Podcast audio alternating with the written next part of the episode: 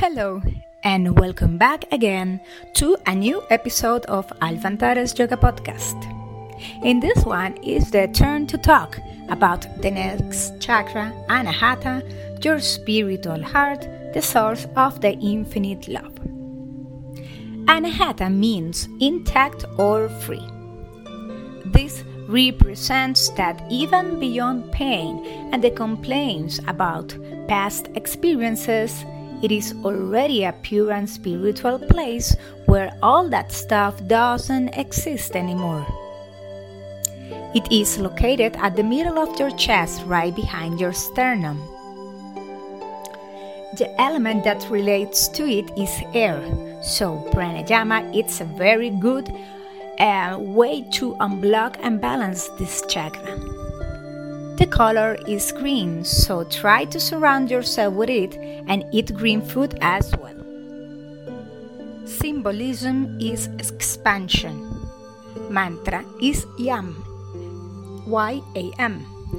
Its vibratory frequency is higher than the lower chakras. This chakra is the first spiritual chakra. Age of development of this energetic vortex is around 4 to 7 years old. The sense related is the touch. The anatomical correspondences are lungs, heart, ribs, shoulders, breast, thoracic vertebra, thymus, and lymphatic system. The positive emotions are affection, love, and generosity. The negative emotions are pain, grief, sadness. The main physiological activity are the functioning of respiratory and cardiovascular systems. This chakra is related to our capacity of receive and give love. Be compassionate, live with joy, and accept ourselves as we really are. It is associated to an energy called Vyana that is responsible of carrying nutrients of food, breathing, ideas and experiences just where we need them. If this energy is well balanced and is flowing correctly, we will not feel loneliness and you will be able to forgive others and empathize with them. You will also be able to take care of yourself and provide the physical and emotional support you need. If this chakra is closed, you could feel pain, anger, jealousy, hatred against others, or even against yourself. Physically, hypertension, cardiac infarction, asthma, lung issues, upper back pain between your scapula. But the energy of this chakra can be unbalanced as well. When in excess, you can be prone to assume as yours the issues and problems in others or not to take care of your own needs first, putting in first place the needs of others. If the imbalance is because its energy is too low, you can feel alone and isolated or be too critical and lack of empathy.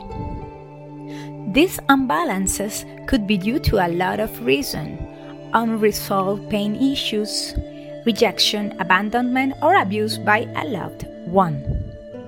To bring Anahata chakra to balance again is good too. Do yoga asanas like Anahatasana or stretching puppy posture, Urdhva Mukha Svanasana upward dog, Ustrasana camel pose, and others that promote spine extension and opens, opens your chest and heart. Pranayama, the yogi full breathing technique. Lay down your back on the floor or on your yoga mat and begin to inhale with consciousness, bringing the air to your belly, chest, and finally let it reach your collarbones. Feel the expansion of one and each of these areas as you breathe in. Then exhale slowly and feel how these areas also decreases in volume as you do this and the air goes out of your lungs. Repeat at least 12 times. Meditation Metta Bhavana.